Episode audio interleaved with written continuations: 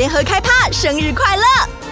开播一周年，你想听你给我记者的边边跟郭崇伦会客室主持人尬聊吗？部队锅跟白话财经天南地北能蹦出什么火花？你想听远方的气质主持人进入独享时光模式大聊美食吗？节目制作八卦秘辛都在联合开趴一周年同乐会。联合开趴周年庆，五十元铜板体验折扣送给你。只要在三月二十日之前前往联合报数位版网站订阅页选取月方案，在付款流程中点选使用优惠券，输入折扣码 POD 五零。再重复一次哦，POD 五零。注意，POD 是小写哦，即可享有首月五十元铜板体验价，畅读联合报数位版深度内容。这是只有 Podcast 听众专属的优惠，请大家千万不要错过哦。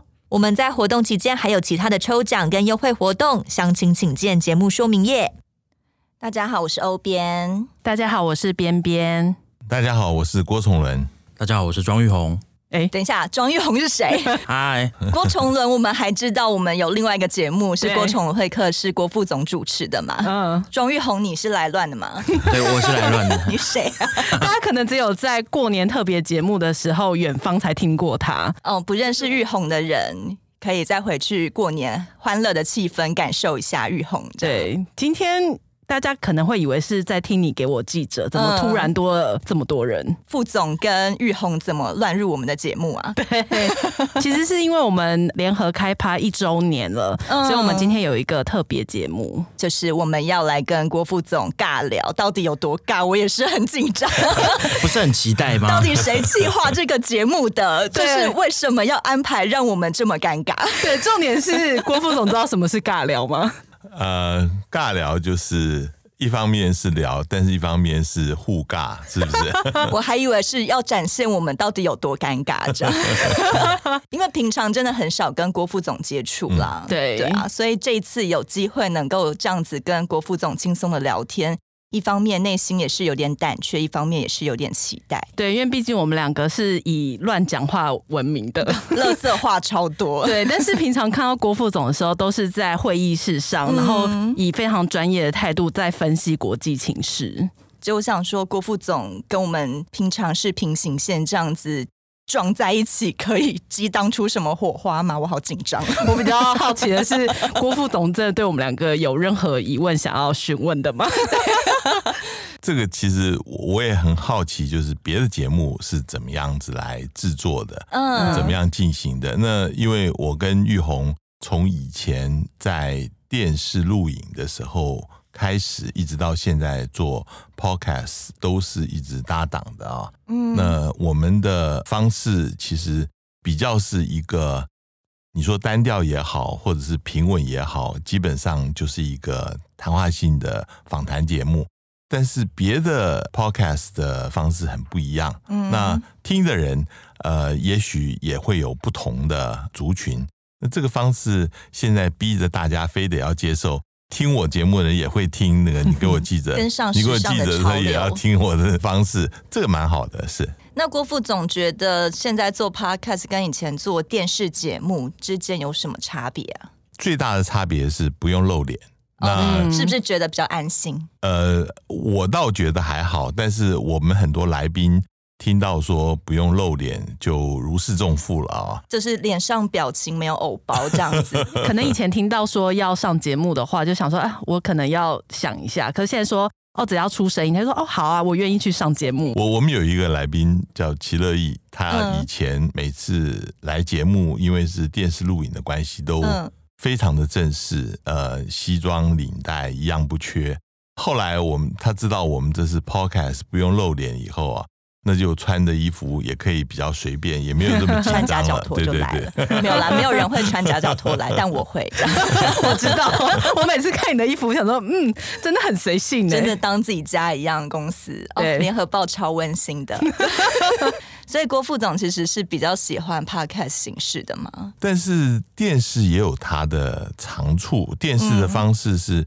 嗯你看着他讲话，他脸上的表情啊，嗯嗯、其实可以透露出呃更多的讯息，就像是我们讲电话跟你面对面是完全不一样的感觉，是一样的。对，那所以这个里面的感觉也会蛮不一样。可是对于呃受众来说，你只要听不用看，其实就可以让你做很多其他的事情。嗯，对啊。所以我我觉得 Podcast 呃有影响就在这里，你可以在做捷运的时候，你可以在运动的时候，你可以在做任何事情都很方便的能够听得到。我觉得是一个蛮好吸收资讯的管道，诶，真的。对，让我想起来，就是有时候啊。我们上班等电梯的时候，然后突然就发现那个郭副总从远方走过来，然后拿着手机正在听国外的广播，应该是一样的概念吧？随时的广播吗？对，吸收新的知识这样。我通常都是呃上班开车的时候，我听的时候是最多的。嗯、那有的时候没有听完，我就继续听。呃，其实主要是国外的 podcast 啦。嗯 BBC 是最常听的，但是有很多国外的智库，他们也有录 Podcast，我也都会 download 来听，所以这个已经变成生活的一部分了。郭副总平常在通勤中、在行走中都在听 Podcast 吗？这个是最节省时间的方式哦。多半整点的时候有 BBC 新闻。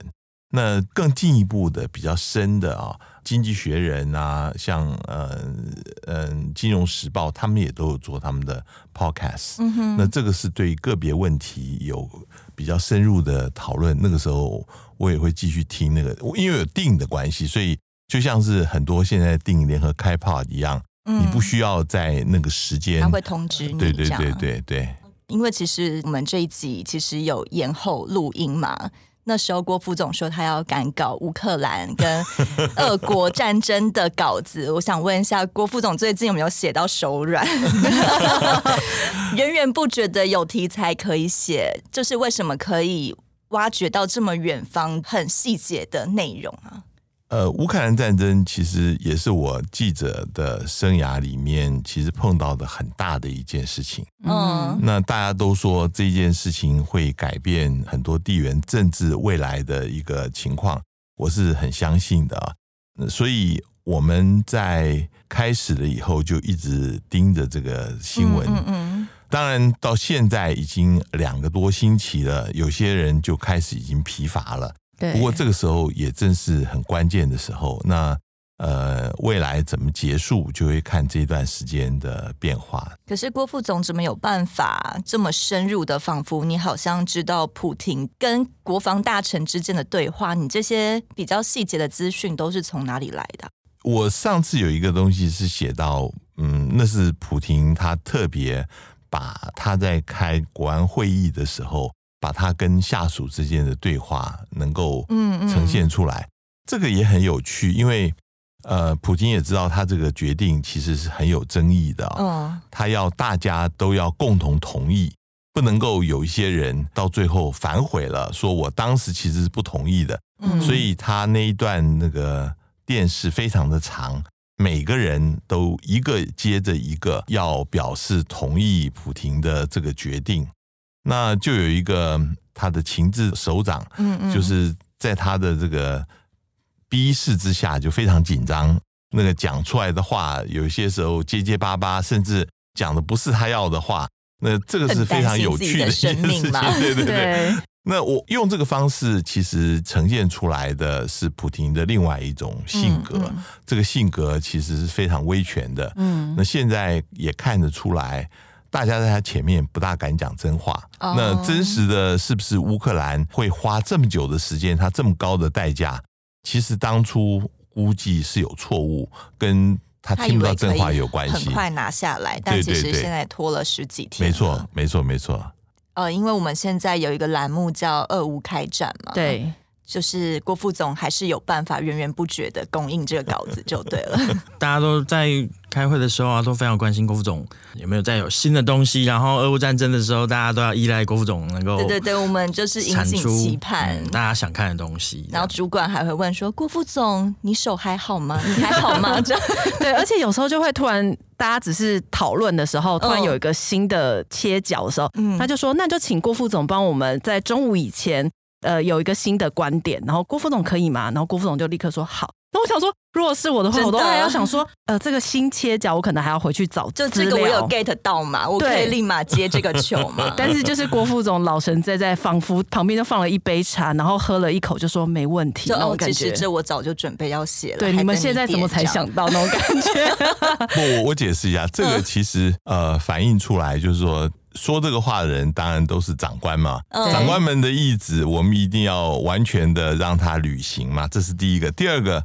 其实从编报的角度，或者是说我们在做呃新闻的时候，你都会觉得什么时候这个角度应该要写出来。这个大家呃往往开会的时候都会有共识的。所以呃在这样子说的同时，其实呃我那时候应该已经在想这个事情了。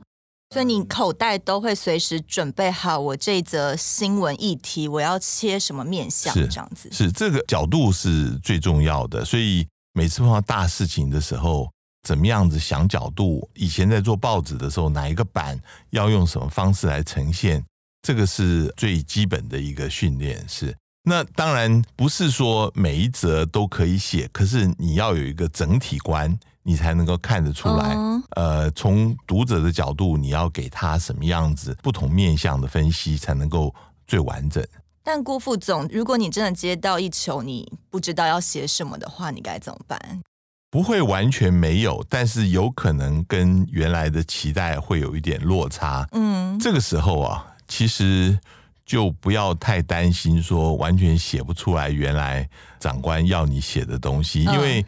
他不可能是全部都知道，最知道的只有写稿的人，所以有些时候你也要偷渡一下自己的想法在这里面啊。嗯，其实这道菜我觉得没有很好吃，你要不要换这道猪脚？这样我觉得更棒。这样应该是说我在添加一些香料，会让这道菜更美味，是这样子吗？对，就是呃，因为你是最清楚情况的，所以你在写的时候。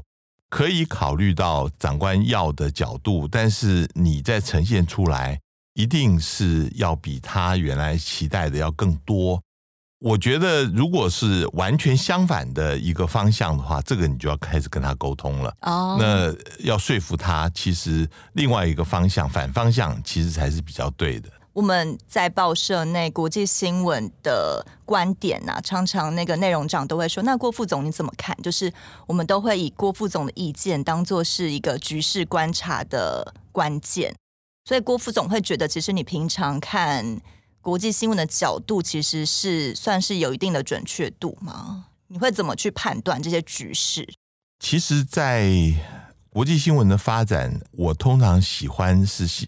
在他要开始有转折的时候啊，这个关键点的时候，能够来写，因为呃，你如果是写一个趋势性的东西的话，就没有太大的意思，就跟着人家写。比如说，我最近看到乌克兰的情况，呃，我就觉得西方国家跟泽伦斯基之间的矛盾开始增加，就是说。泽伦斯基他一直是对西方有很多要求，比如说他希望能够设立禁航区，嗯，他希望能够西方能够直接的参战，但是西方尤其北约是不愿意介入这一场浑水的，他会不断的援助或者是给俄罗斯的经济制裁，但是他有一条红线他不能够碰，嗯，所以我最近有感觉到，呃，其实泽伦斯基他虽然被媒体捧为英雄，但是开始也有一些抱怨，说这些泽伦斯基的个人英雄主义啊，嗯嗯，事实上已经危及到西方的红线了。这个就是一个蛮有意思的一个转折，转折就是代表说，泽伦斯基现在是不是真的是对抗俄罗斯的一个资产？还是说他将来会越来越变成一个负债？就是他有可能反而导致这场战争没有办法结束，或是没有错。如果说西方希望能够结束，能够在最短的时间减轻这个冲击的话，泽伦斯基一直要干下去，那个不是西方所要的。或者是反过来，如果泽伦斯基很快的要跟俄罗斯如果要投降的话，这也不是西方所要的。所以。这里面呃有一些微妙的地方，这就是我们的职责，把这个东西呈现出来。但其实很多国际新闻啊会有时差，所以郭副总要怎么非常的明确的抓到新闻的时间点啊？就是毕竟我们可能都会过十几个小时才会知道，你都怎么准备你平常国际新闻的题材？我通常除了白天以外，一直到晚上。嗯，睡觉以前都还是要一直 follow 的。嗯，呃，这个不能休息。对啊，国际新闻就是这样，它是就是滚动式的。你台湾这边已经结束了，但是呃，欧洲跟美国正要开始，开始对，对啊。然后早上一起来以后，呃，一开始也是听现在目前的新闻。所以国副总平常都几点起床？我现在大概都是七点以前。哦，好早哦，好好健康的生活 这样子。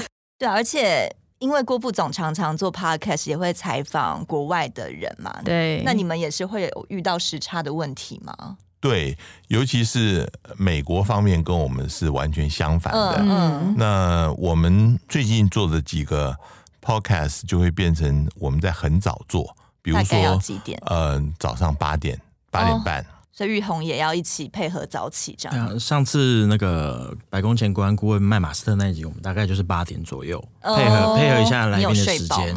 工作嘛，我们就努力把它完成。很委婉的，所以要么就是会很早起来配合他们的时间，不然就是有可能是晚上的时间录音吗？对，现在因为在美国也都是因为疫情的关系，所以很多人是在家里面。嗯，在家里面的话，通常。晚上时间对他们来讲会比较方便，就是我们的白天的时间。然后，其实我也有一个非常好奇的，就是因为郭副总是访问美国的前国安顾问嘛，其实这感觉层级蛮高的。郭副总怎么有办法访问到美国的高层人士啊？这个其实我也没有这么多的管道啊，就像是最近的美国的前国务卿庞佩奥来台湾。嗯嗯每个人也都希望访问他，但是我必须老实讲，这里面很难是有一些政治关系的。他会接受，比如说像华视，嗯，汪浩跟那个坂本明夫，就是那个呃产经的台北支局的局长，嗯，他们是政治倾向比较民进党比较绿一点，他会接受访问。然后那个自由时报也访问到了，但是。对于我们来讲的话，这里面有一些难度。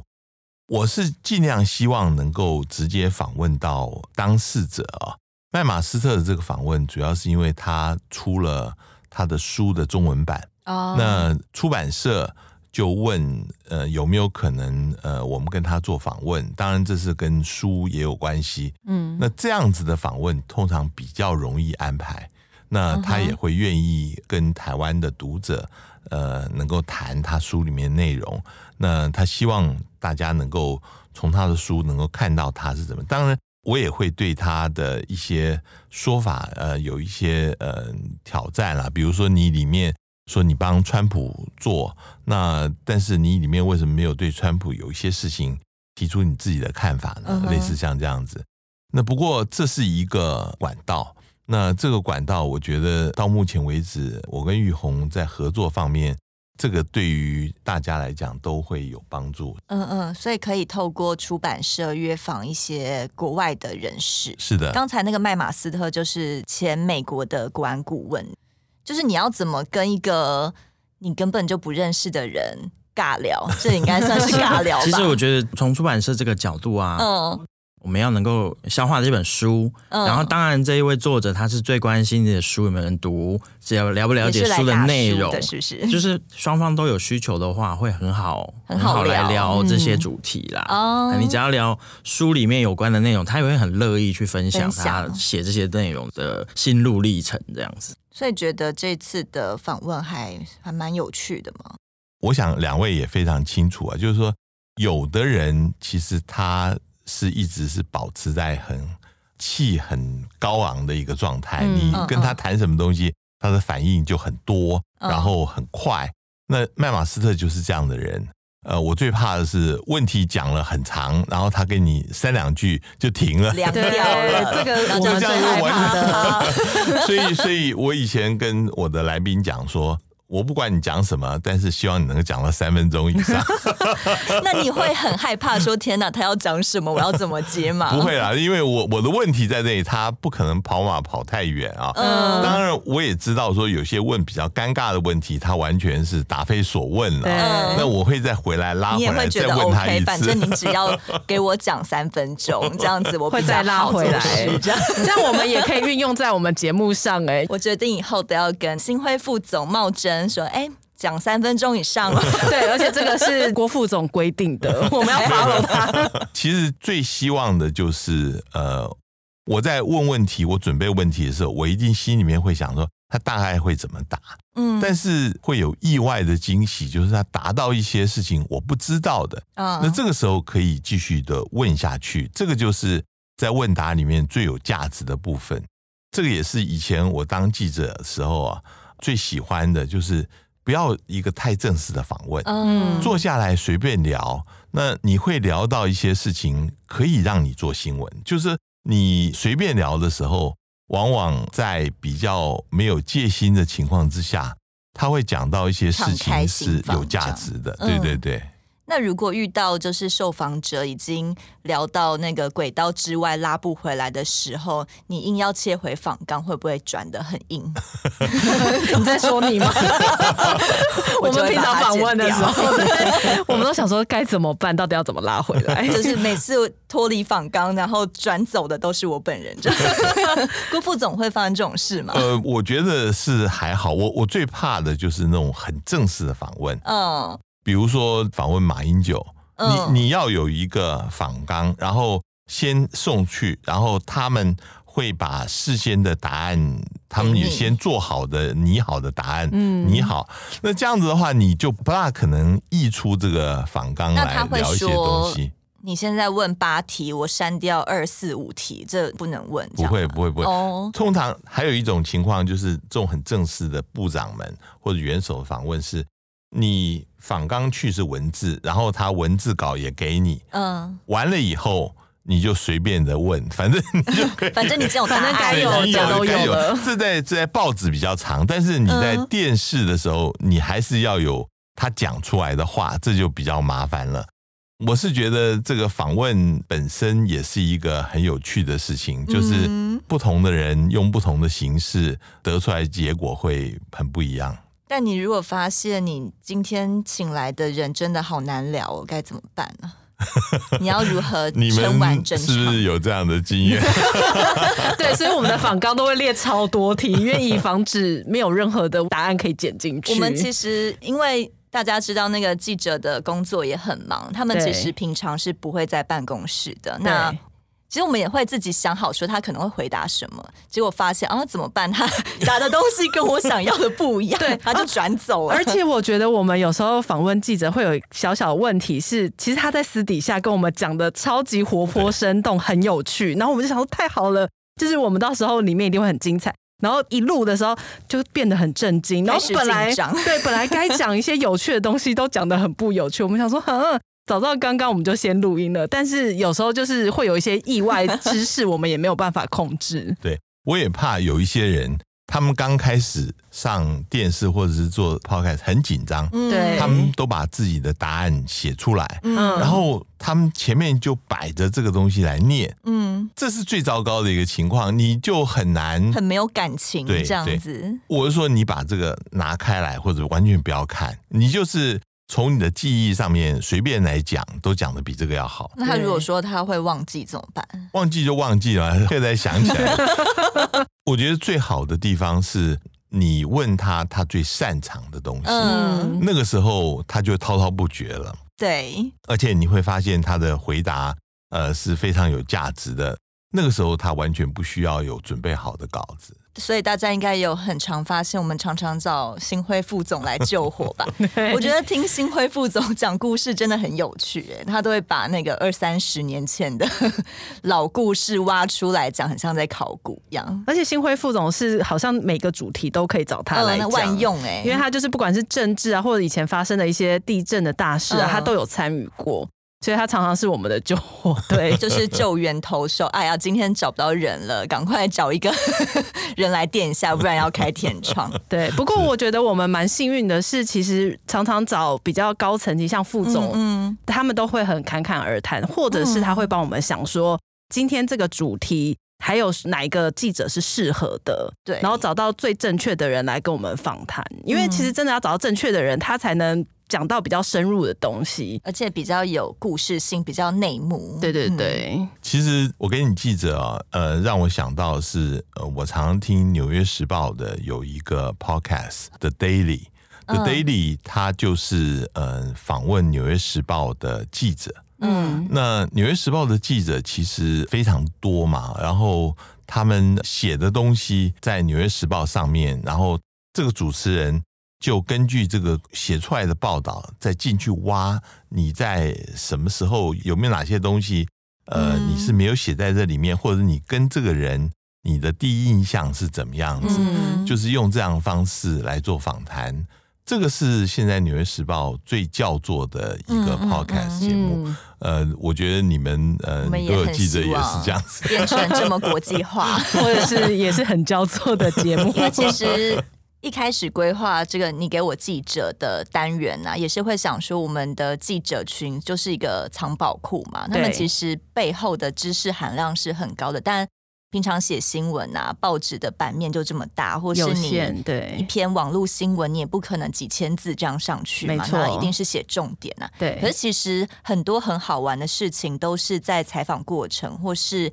他没有写出来的那个才是最有趣的，对。所以那时候规划节目的时候，我们就想说，我们一定要好好的把记者抓来拷问一下，对，就是希望他们可以再把一些更有趣的新闻故事，呃，让大家知道，对。而且一方面也是想说，你知道，大家真的很爱唱说什么。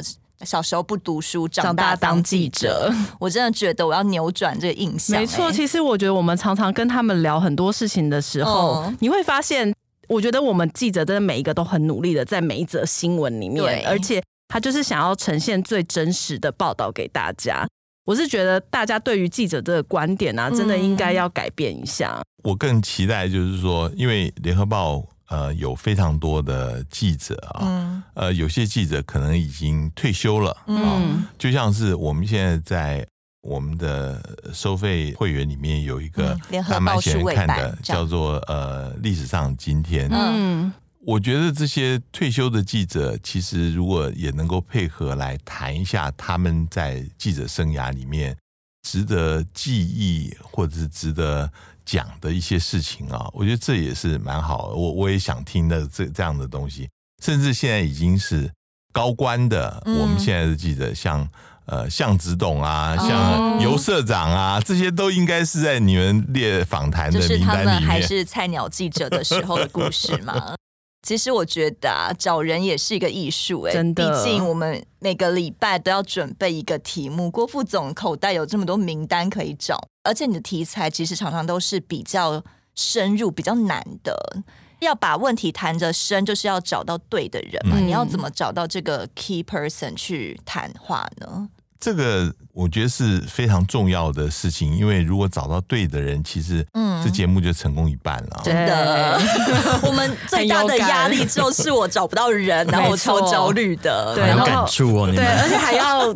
敲好时间，我觉得这件事情都是在，因为我们都是一个礼拜规划一集嘛。嗯嗯。那我觉得郭副总很厉害，是他常常就突然说：“哦，我这礼拜要上两集。”我想说，我们哪有那个时间？为什么郭副总都可以做到两集？郭副总的能量好强哦。对对。而且还是今天录，明天上，或是立马就上。我想说，哪来的能量？这个玉红帮非常多的忙，因为后置几乎他我说。这要赶快上，他就真的赶快上，第二天、第三天就上了，使命必达，这样。因为东西会过期，要赶快上，有时效性。那玉红有觉得手很软吗？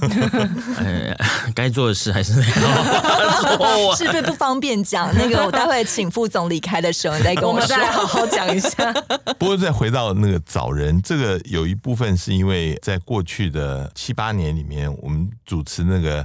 呃，全球瞭望其实已经有累积相当多的人。嗯、那个时候刚开始，一个礼拜做五集，那后来集数比较少，但是一样的有非常多人，大家知道国内能够谈这个事情的人，大家都找遍了。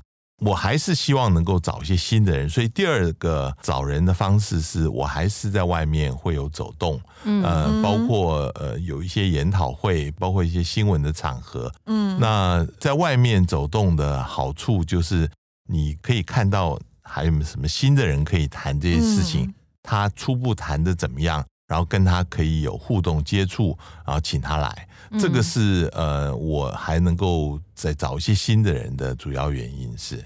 那像我们其实毕竟是约访自己家的记者嘛，他们其实没有说不的空间，对、嗯，就是就是他们一定要来，对，而且会请他们的长官去帮我们邀约，这也是一个施压，是不是？但其实。副总啊，毕竟是邀外面的人嘛，他如果拒绝你该怎么办？不会说完全不来，而是说通常用的是时间不凑巧。嗯、那如果是这个理由的话，我就会马上就约。那你这个礼拜不行，下个礼拜什么时候可以？嗯，如果是新闻性没有这么强的话，其实这样子包准是可以约到的。一旦他们来了一次以后，我就有信心他们会来第二次，嗯、因为、嗯、因为我的方式并不是呃很多人谈话性节目，大家要抢话讲，呃每个人讲不到五分钟，其实就是让你坐下来畅所欲言，好好的把一个事情讲清楚。所以只要呃想把事情讲清楚的人，都会呃来了一次是会来第二次的。那有真的很害羞的吗？你要怎么打开 他的心房？我觉得最难的还是电视，因为电视一旦做了以后，你很难停下来。嗯、对啊，那 Podcast 还比较可以说啊，我们我一向就跟他们讲说，你不用担心，我们是录的。你要是觉得这样子讲呃不适合，我们可以重来一次。对，通常我这样讲了以后。他们就稀里糊涂也就讲下去了，没有人跟跟我讲说要重来的，嗯，所以这个也是一种让他安心的方式。对，而且因为我们每一次请记者来上节目的时候，也是会前情提要，是说哦，如果你觉得你这一段讲不好或者讲错了，我们就是暂停，然后再修正这样子。然后我觉得现在有些记者很有趣哦，他就会自己讲讲说。哎，不对，我刚才那个讲不好，那我们再重来一遍。他就会自己 cue 自己，非常的知道我们要干嘛。对，所以我觉得其实如果就是已经熟悉了那个环境之后，嗯、其实大家真的会畅所欲言呢。我觉得对记者来说也是一个蛮新的体验哈，因为他们平常就是我们是报纸记者嘛，大家文字能力都超好的。对，其实很多人口才也都是蛮好的，嗯、或是他们其实也许不知道自己有这个才华，就是原来我可以这么会讲这样子。对就像那个茂珍总好了，他自己都会来 cue 我说：“哎、欸，你好久没有来找我，很想上节目。我有好多话想要讲，这个题材，这个题材我都可以讲。”茂珍总都会自己说：“哎、欸，有一些题材，其实你们下个礼拜可以聊，可以找我。”我说那个没有，我们已经排好了，不好意思。哇，你们拒绝好大胆哦，也没有啦，拒绝点餐。对，也要跟大家爆料一下，就是我们常常录超久的，自己修的超辛苦的，自己觉得自己讲的超结巴，或是就是反正我们各种不想让人家听到的东西都剪掉了。其实我觉得对于剪接这一方面啊，就是还蛮想问玉红的，因为其实玉红不只是剪郭崇伦会客室，他还有剪远方，还有白话财经。白话财经。那要如何在一个礼拜之内，你要处理好三档节目？我觉得这件事情非常不容易，因为我们、嗯、我们光剪我们自己一个节目，一个头两个大，就要花好多时间哦。其实就是比如说从之前电视到现在 Podcast，就是在剪接的部分了。Podcast 就是让呈现大家真实的那一面，嗯，嗯，即使是一些语助词啊，或者一些讲话没有很通顺啊，你都把它留下来的话，第一个当然是剪接很方便。第二个就是你可以让听到这个人的个性会更明显啦，所以我觉得把素材。不要调整太多的话，保留原本的风味的话，蛮适合大家的这样子。但我真的觉得我们两个人乐色话太多了，对，实在很害怕让人家听到。其实我们常常录了大概一个小时，然后剪掉十五分钟，都是我们的乐色话。真的，我想说这种东西不太适合让人家听吧。我会出乐色话特辑，尺度尺度很很可怕。那这样越讲，大家是会越想听啊。好，那那个。订阅下载超过多少再把它公开？你没有乱讲的。就是真的很很难呢、欸。简介，我觉得可能另外一方面是，可能我们的口才也没有像其他的主持人这么好，因为常常就是啊讲错话，或者是没有。天哪，我现在要讲什么？对对对，所以我们就会把那些空白的地方剪掉。因为像听郭崇文会客室，就是真的很顺畅，而且就有一种好像只有剪几刀就可以上架的感觉。嗯，郭副总完全都知道自己要做什么事嘛。但是我我也觉得你们的方式也有它吸引人的地方，因为我常常觉得节目如果说满满的，其实都是这些呃类似像知识性的东西，反而让大家觉得。很难消化，你知道吗？太营养了，不是一个在闲暇的时候听的一个东西。如果说呃，像你们的主持方式访问记者，呃，能够在很轻松的方式里面听到觉得有意思的地方，那我觉得也是另外一个方式。对，所以郭副总有在听你给我记者，可能听了他自己上节目的那一期，还把它下载下来。那玉红有听你给我记者吗？有听一些，你干嘛一直逼人家啦？我们很需要那个冲下载量，都一直叫报社的人来听。主要是还是希望大家听了之后可以给我们多一点意见啦，嗯、因为有时候其实我们自己在做节目的时候都会碰到一些盲点，所以其实有时候我们就是问一些同事的意见，嗯、然后会慢慢的去做调整这样子。而且我们也是每个礼拜跟进新闻时事嘛，嗯、就会想说啊，这个礼拜。议题是在发烧什么？那我们下个礼拜来做一下。其实有时候也被追赶的挺累的，嗯、而且也会想说，哎，这个议题真的是大家关心的嘛？然后内心超焦虑的。副总每个礼拜要上这样一集，你压力会很大吗？呃，就像你说的，我也是随时是在检讨，就是这个题目大家是不是关心？嗯，我后来呃也想了，就是说，其实很多人他 download 这一集，那他也不是每一集他都会有兴趣。嗯，他如果没有兴趣的话，听一听可能就不再听了，这个也没有关系。但是我们希望能够把每一集做的尽心尽力，这个是事实。你不可能选到的题目大家都能够关心，对对对。对啦，也是希望就是我们选到的题目都符合大众的口味。对，应该是说我们还蛮尝试多元的题材，然后可以让喜欢不同主题的观众都可以进来多了解这个议题。但你有觉得压力超大的吗？你今天要聊政治，下个礼拜聊文史，然后再下个礼拜聊教育。哦，我同事还跟我说，你这样应该是总编层级了，管这么宽，这样子。真的，我其实常常都觉得蛮焦虑的，而且我、嗯、我常常都会跟欧编说。怎么办？我们下个礼拜这样子来得及吗？然后我记得我们刚开始在做节目的时候，其实我们两个都焦虑到有点睡不好，是不是？就是你会想说，我这个能耐，我有办法跟人家聊出什么屁来的？对，而且今天又可能有时候会聊一些更严肃的话题，譬如说像政治，我们两个可能就不是那么专精。对，那的确我们是请专家来聊嘛。可是你问的问题也要有一定的水准，你才能带出对方可以讲出来的话。所以常常我们两个都会想说啊，那今天这样讲会不会有一点？那你会觉得白痴的问题？对你有偶包吗？会想说天哪，记者听到你这个问题，会想说你到底有没有在看新闻吗？呃、你有在读书吗？所以，所以我们就是在访问之前，我们会尽力的把他的文章全部读完。我真的前一天都狂看那个。新闻议题，对，有时候我想说，如果真的问的不好，反正我们就把我们剪掉，剪掉 然后留记者的就好。大绝招这样子，对对对。不，这个是选题目本来就是一个很大的一个学问。譬如说，像我昨天听到一个说法说。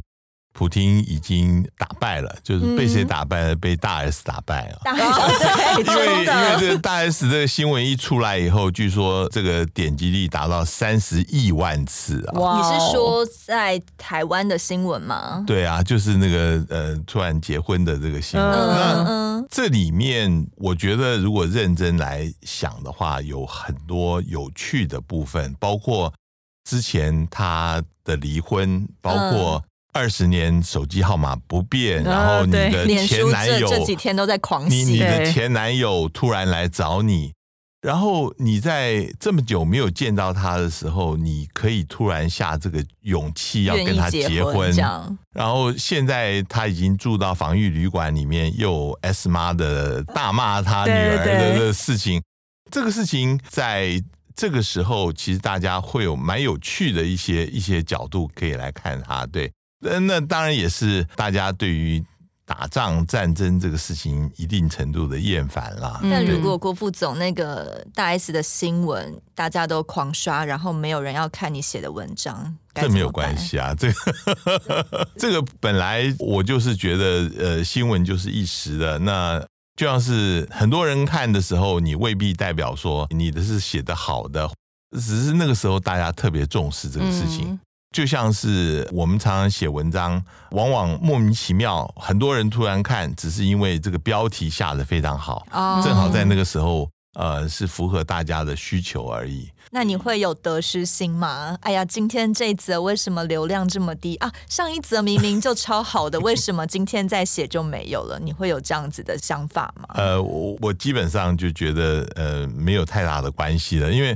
我知道有些记者现在比较考虑到流量来写新闻。嗯，像有些人就觉得这个我写这个东西没有人看，没有流量，嗯、所以我干脆就不要浪费精神来写。有人想看的，对，但是我还是比较老实啊。我觉得应该写的时候还是就要写，嗯、但是我并不排斥别人写流量高的文章，我觉得这也蛮好的，嗯、这也应该要有。你刚刚的那个是不是你自己的心声？哎呀，这一集怎么这么低啊？没有，拜托我看后台其实表现都不错。哦，我觉得我们算是有。渐渐稳定跟成长啦。那刚刚也有提到啊，玉红她要 handle 三档节目，所以你是每一次都要跟着一起录音吗？